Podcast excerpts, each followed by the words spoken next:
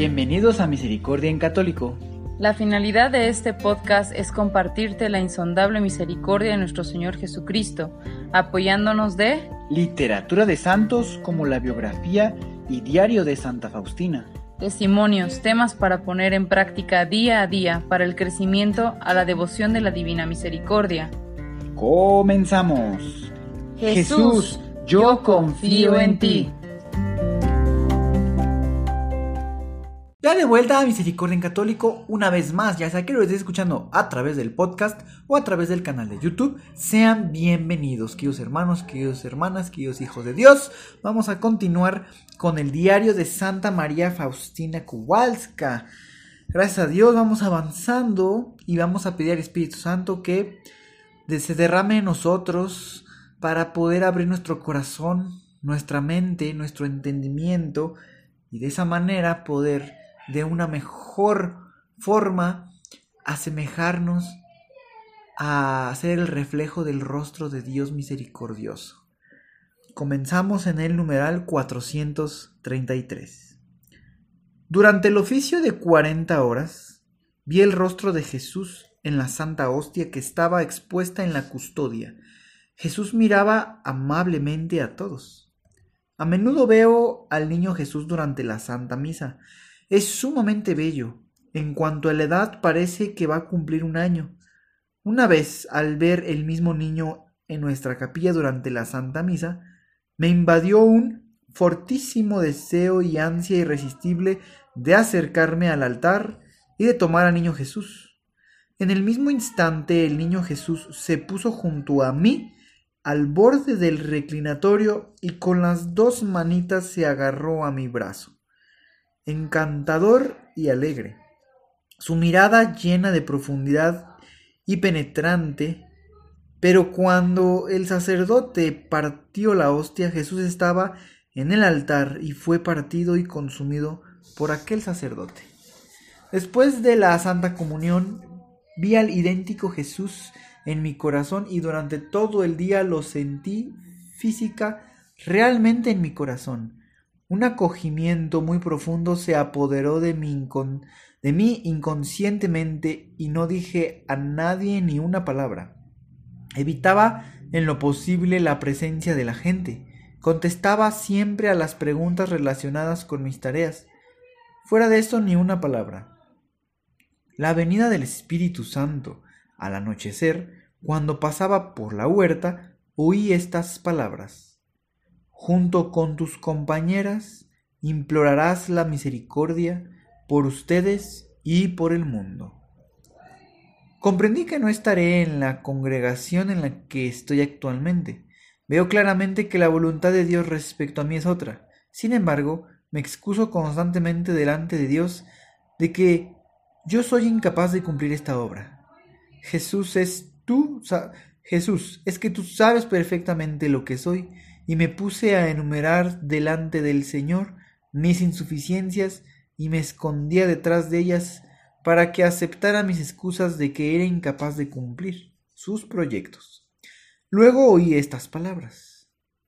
No tengas miedo, yo mismo completaré lo que te falta. Estas palabras me penetraron hasta el fondo y conocí aún más mi miseria, Conocí que la palabra del Señor es viva y penetra hasta el fondo. Entendí que Dios exigía de mí un modo de vida más perfecto. Sin embargo, me excusaba continuamente con mi incapacidad. Cuando hablaba con el director de mi alma sobre diferentes cuestiones que el Señor exigía de mí, pensaba que me contestaría que era incapaz de cumplir esas cosas y que el Señor Jesús no se servía de las almas tan miserables como yo para las obras que deseaba realizar. No obstante, oí las palabras de que en la mayoría de los casos Dios escogía justamente a tales almas para realizar sus proyectos. Pero ese sacerdote era guiado por el Espíritu de Dios. Penetró el secreto de mi alma y los más escondidos secretos que había entre mí y Dios, y de los cuales no le había hablado nunca antes. No se los había contado porque yo misma no los entendía bien y el Señor no me había dado una orden clara para que lo dijera. El secreto era este que Dios exigía que hubiera una congregación que proclamara la divina misericordia y la implorase para el mundo. Cuando aquel sacerdote me preguntó si no había tenido tales inspiraciones, contesté que no había tenido órdenes precisas. Pero en aquel instante una luz penetró en mi alma y comprendí que el Señor hablaba por medio de él. Me defendía inútilmente diciendo que no tenía una orden precisa, ya que al final de la conversación vi al Señor Jesús en el umbral, con el mismo aspecto como está pintado en la imagen, que me dijo, deseo que haya tal congregación. Eso duró un momento, pero no hablé de eso enseguida.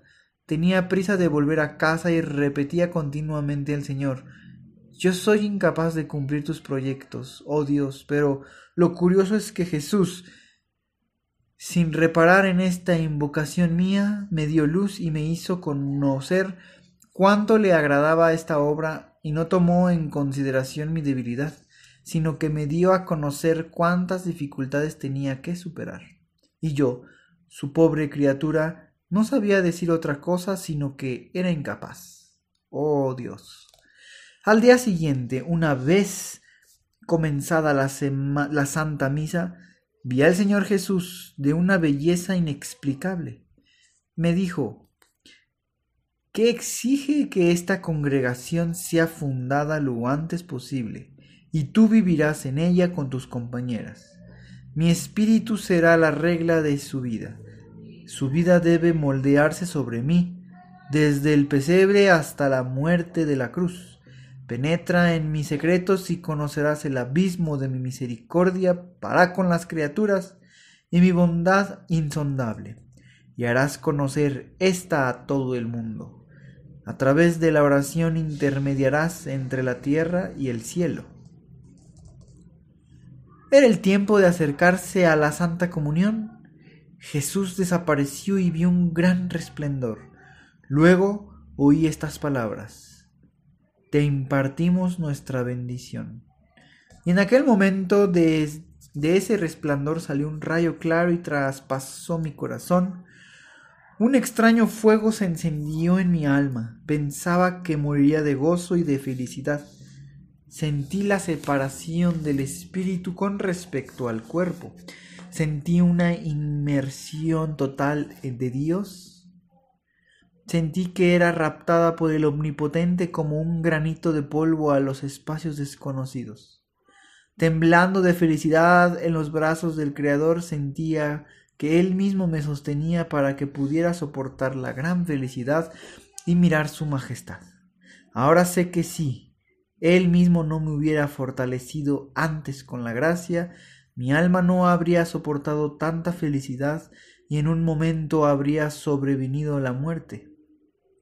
La Santa Misa terminó no sé cuándo porque no era en mi poder notar lo que sucedía en la capilla. Sin embargo, al volver en mí, sentía la fuerza y el valor para cumplir la voluntad de Dios.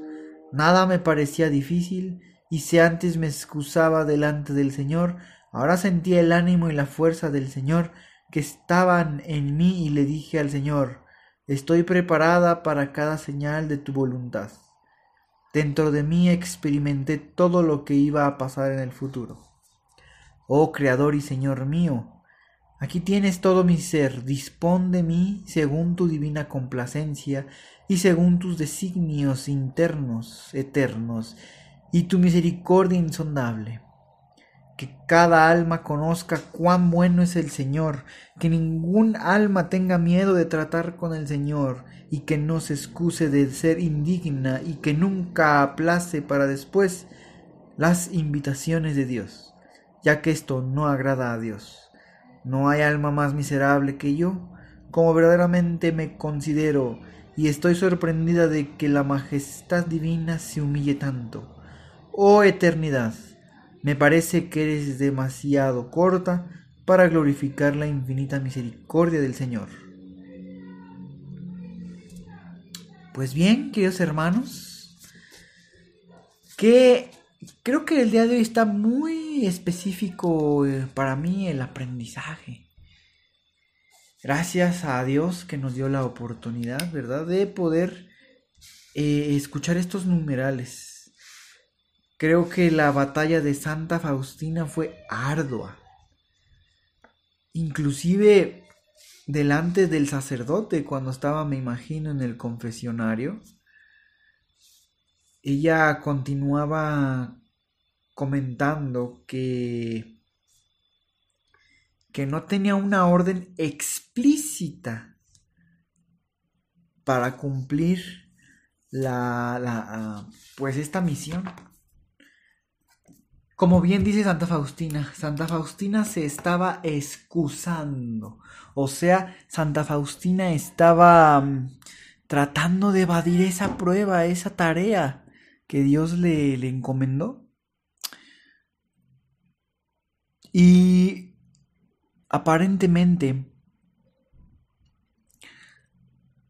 en, en, aquella ocasión en la Santa Misa, Dios le dota de gracia.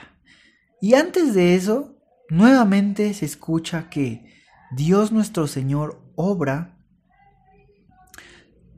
en aquellas personas que aparentemente o a los ojos del humanos pues no hay algo que pudiera salir bien de ahí. Y, y ya van varias veces que se expresa de esa manera nuestro Señor. A través de, de, de nuestros, o sea, de nosotros como miserables, de ahí se agarra para mostrar su fortaleza, su designio. Porque tomarse Dios de alguien con mucha capacidad, no podría evidenciarse el poder de Dios, aunque sí esté. Pero tomarse de una persona que a rasgos generales no le es posible completar cierta tarea y al final la termina completando, eso es un signo que Dios puso su mano en él. Como siempre nuestro Señor busca mostrarnos de su existencia, busca mostrarnos que está ahí para ayudarnos. Y también Dios le dice a Santa Faustina, todo aquello que a ti te falte para completar esta tarea, yo la voy a poner. Y he ahí donde se ven los resultados.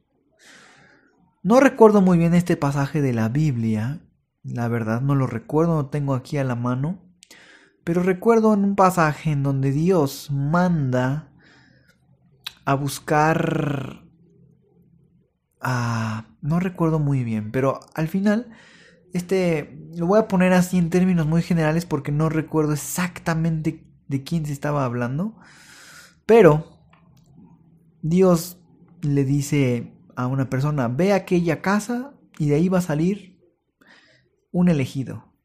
Y llega esta persona a aquella casa y le dice al dueño de la casa, vengo a buscar al elegido.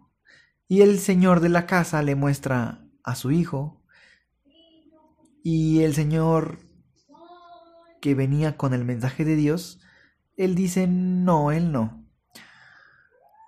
Dentro de él el Señor que llevaba el mensaje de Dios vio a lo largo a la fila de los hijos de esta persona de la casa. Y él, me él se imaginaba que iba a ser tal persona, que iba a ser, porque era alto, fuerte. Sin embargo, Dios le dice a él, tú has juzgado con los ojos humanos, no con el corazón. De pronto, este señor de la casa manda a traer a su último hijo y resulta ser una persona que no tenía ese, ese, esa apariencia, ¿verdad? Ese rey. Si no mal recuerdo, el rey David, que fue seleccionado. Y en términos generales lo que quiero comenzar a decir es que muchas veces pensamos o tenemos el juicio del mundo, cuando verdaderamente Dios se vale de, del juicio del corazón.